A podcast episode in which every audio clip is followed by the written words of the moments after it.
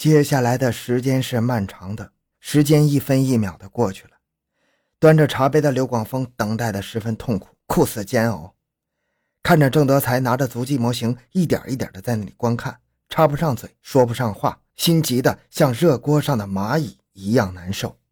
由于喝水多了，刘广峰去了两次卫生间。当刘广峰第二次回到办公室的时候，郑德才放下足迹模型。淡淡的说了一句让刘广峰惊呆了的话：“嫌疑人是个女的。”您说什么？女的？刘广峰简直不敢相信自己的耳朵。郑德才摘下老花镜，结合多年的足迹检验经验，把犯罪嫌疑人的年龄和身高做了判断，还特别断定，犯罪嫌疑人一定是一名中等身材的年轻女性。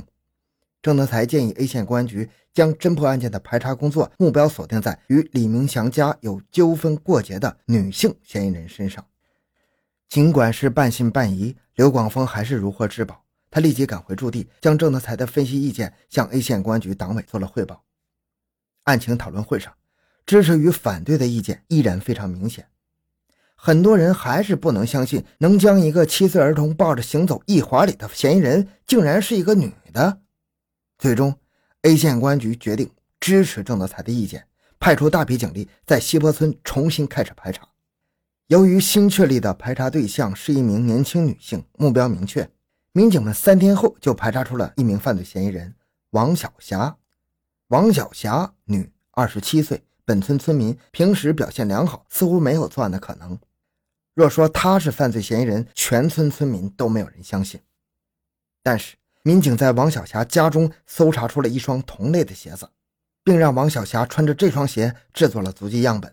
为了寻找科学依据，A 县公安局一边暂扣了王小霞，一边派刘广峰带着王小霞的鞋子再次驱车来到河南省公安厅，请求郑德才同志检验鉴定。郑德才和同伴们经过四个小时的比对检验，最终得出现场足迹与王小霞足迹样本为同一鞋子所留的结论。郑泽才出具了同一认定鉴定书。当河南省公安厅的鉴定结论摆在桌面的时候，王小霞的心理防线彻底崩溃了。王小霞在证据面前痛哭流涕，如实交代了自己的罪行。究竟是什么原因让这个年轻貌美的女子变身魔鬼，走上绝路呢？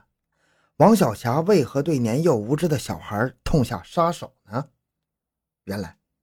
现年二十七岁的王小霞，从少女时代就倾慕李明祥，十年以来一直对他存有好感，双方来往频繁，利用去镇上赶集、下地干活的机会，多次发生了性关系。王小霞的心中早已经树立了非李明祥不嫁的信念。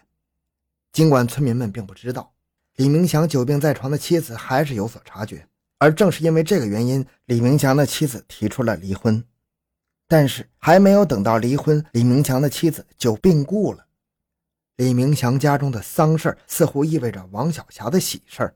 正当李明强在家中大摆灵堂的时候，王小霞独自待在家里，欣喜若狂啊，觉得自己嫁给李明强已经是不存在任何障碍了。她甚至已经勾画了自己婚嫁的场面，并且私下开始准备自己婚嫁的物品。在她的想象当中，将来她的儿子应当是结合了她和李明强的各种优点。英俊帅气，三十多岁的李明祥意外的成了单身，这是他自己原本没有想到的。感情的另一头，王小霞万万没有想到的是，李明祥虽然给了他一把自己院门的钥匙，可是他常常找不到他。单身之后的李明祥似乎太过留恋单身的快乐，不仅没有迎娶王小霞，而且与外村的两名女子有了感情，经常外出同居，夜不归宿。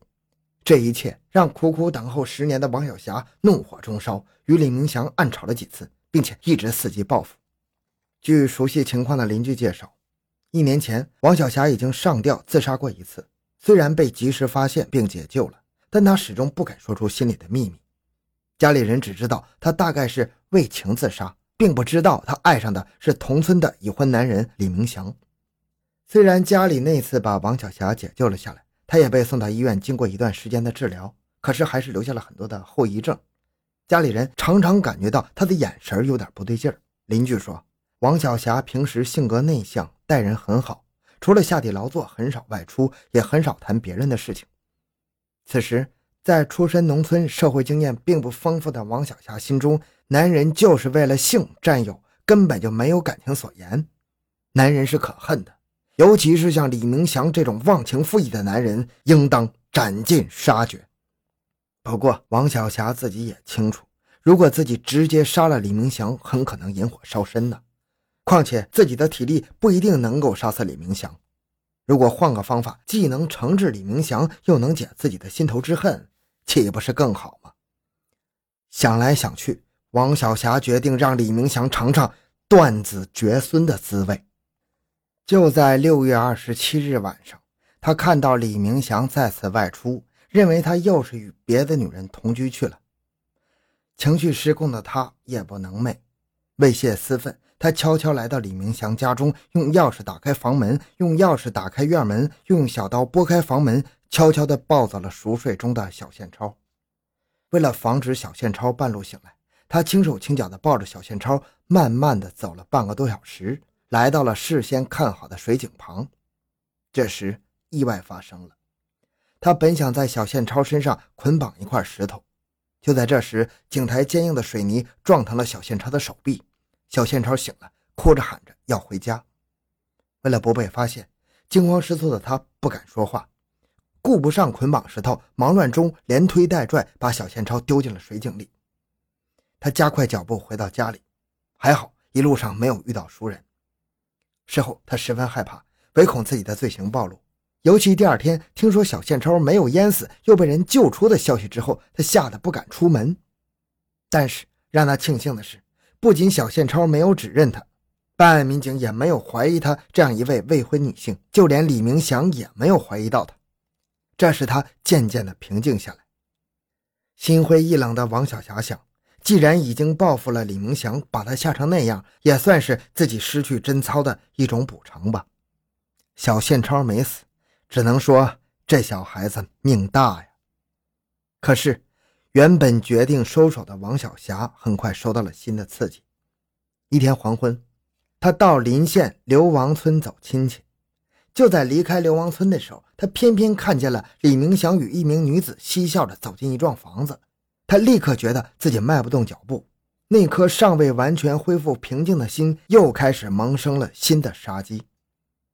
他感觉自己很没面子，活着没什么意思了。他不仅恨李明祥，更恨与李明祥在一起的女人。他觉得这些女人都是贱货，活该被李明祥骗奸。他非常气愤的还有李明祥的举动。家中发生儿子被投井案，似乎并没有影响他外出监宿。他以自己要经常协助民警调查办案为由，将儿子小宪超寄养在了亲戚家中，自己更加肆无忌惮的外出玩女人了。颇有心机的王小霞开始向周边的孩子打听那幢房子的主人，他家的孩子是谁。很快，悲剧再一次发生了。六月三十日，流亡村十一岁的少女张某晚饭之后，在村子附近被王小霞推进了机井。果不其然，李明祥第二天就被蓟县公安局成立的专案组带走了，他被列入了这次强奸杀人案的嫌疑对象，这让王小霞兴奋不已。全村人都在议论。怎么？李明霞自己的儿子刚刚获救，他的心里就变态到强奸少女，而且还把孩子推到井里呢？七月三日，另一位与李明祥长期有染的洞树村女子刘某家中也发生了幼女失踪案，十四岁的女儿王丹丹的尸体在机井内被找到了。这次，刚刚走出蓟县公安局专案组一天的李明祥又被带回了蓟县公安局专案组，继续接受询问。王小霞更加兴奋了。那为什么两位幼女先前都被办案民警断定为奸杀呢？王小霞交代说，他总结了小宪超被村民救回的经验：掐死幼女之后，又毁坏了他们的生殖器，然后才将他们投井。他说，即使他们命大被救了回去，他们也再也不能生育了。他不仅要让李明祥断子绝孙，也要让和李明祥在一起的女人断子绝孙。很快。A 县公安局将郑德才的足迹鉴定结果以及王小霞的交代通报给了 B 县公安局。至此，两县公安机关将三起案件并案侦查，共同完成了取证工作。三起案件宣告侦破，等待王小霞的是法律的制裁。好，这个案子就讲到这里。小东的个人微信号六五七六二六六，感谢您的收听，咱们下期再见。